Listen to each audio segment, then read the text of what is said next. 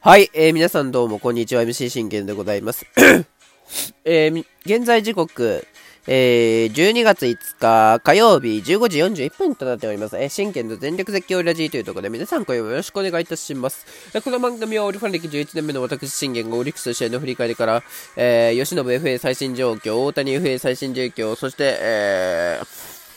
ストーブリーグ、えー、最終状況などなどを12分間で僕の思いの丈を語っていくラジオ番組となっております。えー、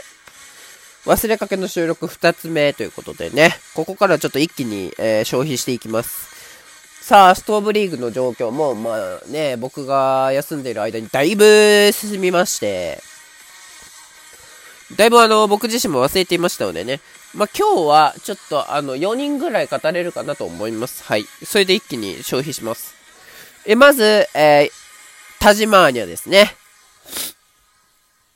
えー、行きましょう。えー、オリックスタジマーニャは、えー、1500万円減の、えー、9500万円でサイン。故障や体調不良で6勝も、個人的には一番充実した年。まあ、確かにね、あのー、ようやく1億という大台に乗ったということを、まあ去年ね、伝えてもらったんですけど、まあ、マイナス3勝になっちゃってね、ちょっと今年は、怪我もあり、怪我というかまあ、コンディション不足がちょっと目立ったかなっていう気はしますよね。うん。まあ確かに、あのー コンディション不足はまあしゃあないっちゃしゃあないんですけど、まあそれを、あの、つなげられるかは、やっぱ彼自身の手になるのってくるので、やっぱまだまだね、彼には選抜であの頑張ってもらわなきゃいけないっていうね、思いもありますから、そこどう、あのね、影響してくるかだと僕は思います。はい。だと思いますよ。ということで、えー、行きましょう。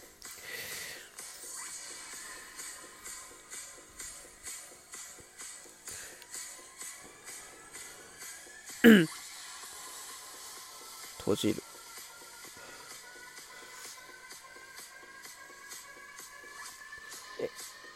オリックスの田島大輝投手が、えー、2日、大阪市、えー、の球団施設で、えー、契約公開交渉に臨み、今季の年俸1億1000万円から1500万円減の9500万円でサインした。えー、今季は13試合に登板し、6勝4敗で防御率3.09、えー、左前腕の張りや体調不良などもあって離脱する期間もあった。それでも悲壮感は一切なし、個人的には今年が一番充実した年というか、えー、収穫があった年になりましたと話した。故障や体調不良での離脱中に自分を見つめ直し、新たな発見があったという、自分のことをより深く知れたと振り返った。日本シリーズでは、えー7回4安打無失点の好投を見せるなど力を発揮。大輝はエースの、えー、吉信がメジャー挑戦、今季11勝の幸也が日ハムに FA 移籍となり、さらなる活躍に期待がかかる。目の前のことをコツコツとやった上で何か形ができればいいなと思っている。来年は7年目なので、やれることをしっかりやれればいいかな。えー、吉信と幸也で今季は合計27勝。えー、田島アニャがキャリア初の2桁勝利に到達すれば穴は埋まっていく。まあ、選抜でのね、穴も当然だから大事だと思うんですけど、僕はね、そろそろあの、田島には中継ぎに挑戦してもいいんじゃないかなっていう頃合いかなって僕はちょっと、あの、思ってるんですよ。2桁勝てるチャンスっていうのは別に選抜だけじゃなくて、中継ぎにもあるわけじゃないですか。そう、田島にのね、もう年ももう今27という年で、まあ、結構、あの、ベテランにまあ今近づきつつあるのかなっていうところまで来てしまっているわけですよね。となれば、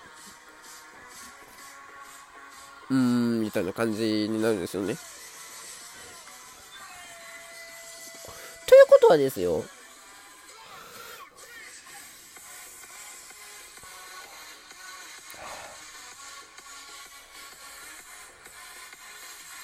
うん。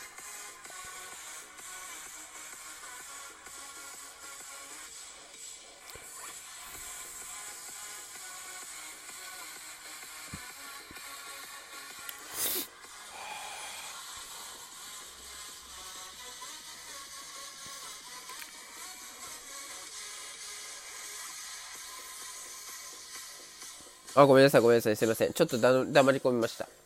まあ、だから、その、思いっていうのは、まあ、誰にでもあるわけで、結局その思いをどうね、後々につなげていくかっていうのは、やはり彼自身にかかってるとは思うんですけど、でも僕はね、そろそろあの、先発じゃなくとも田島にはやれるんじゃないのかなと勝手に思ってます。やっぱその先発って、やっぱ長いイニングを投げるイコール、やっぱ疲労感が溜まってくるわけじゃないですか。当然だからね、まあ多分ローテには入ってくるんでしょうけど、先発ローテにはね。ちょっと今年みたいな、あの状況が、ね、続くってなると、ちょっと田島根自身も苦しいね、あの1年になってしまうので、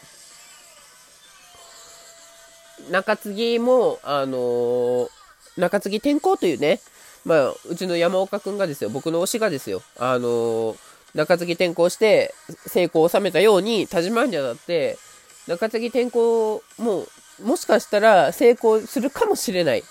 ということは、万が一その可能性にね、かけてもいいとは思うんですよ。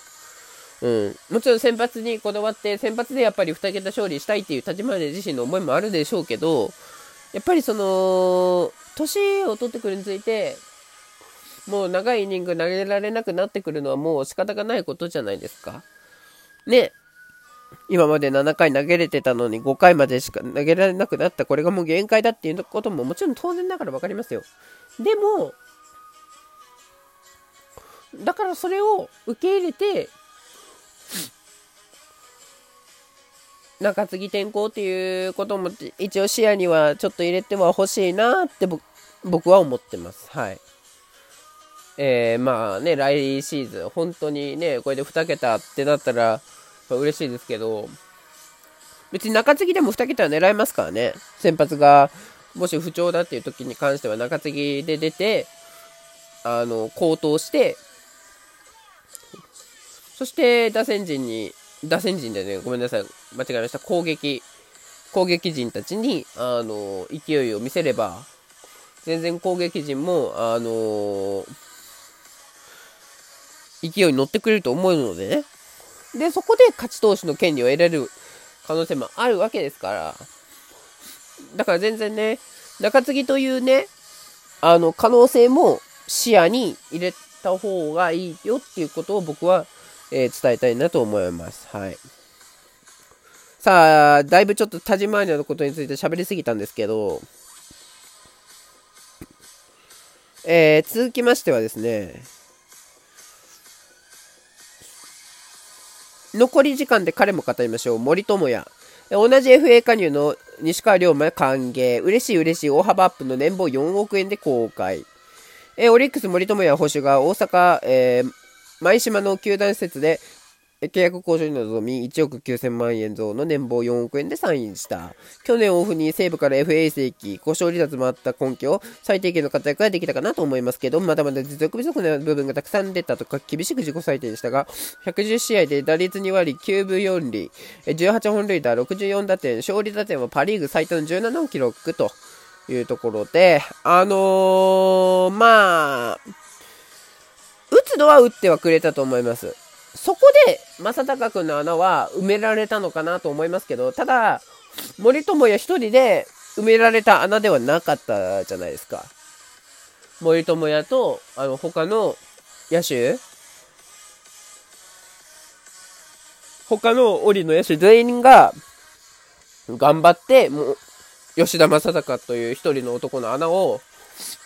化け物の穴を埋め切ったわけでだと僕は思うんですよ。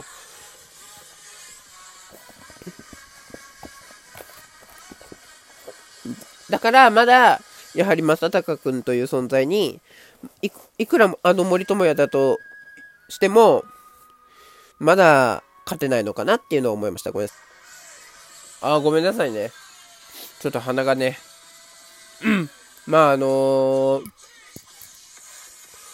今年は、っていうか、まあ来年は、もちろんダーでもそうなんですけど、本職でも盛り立ててほしいと僕は思います。やはり結果から見ても、あのどうしても若月の方が、保守力は勝ってたかと思うので、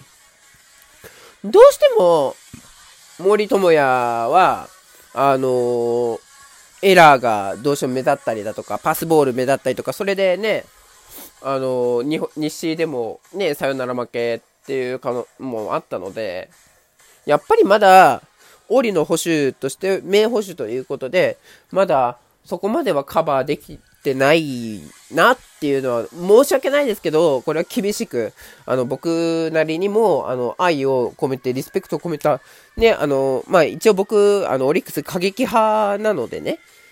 まあ、過激ではありますけれども、一応愛を込めて、えーリスペクトを込めて、えー、発言の方は、まあ、しているわけなので、まあ、そこはね、あの、来年、勝ってほしいなっていう気持ちは、当然ながらあります。なので、来年はね、あのー、もう、檻のメイン保守は、もう森友哉だと。お若月じゃねえわ。もう森友哉の時代だわって、もう言わせてほしい。そこを僕は期待してます。そういう、で、活躍と、あと、打つ活躍もできれば、6億はいくんじゃないかなっていうのはあるので、で、ぜひね、来年は、あのー、三冠をね、目指してほしいなと僕なりには思っております。はい。ということでね、えー、まだまだあ期待がかかる、森友哉にも期待しましょう。田島アニにも期待します。ということで、今回はこれで終わります。ありがとうございました。バイバイ。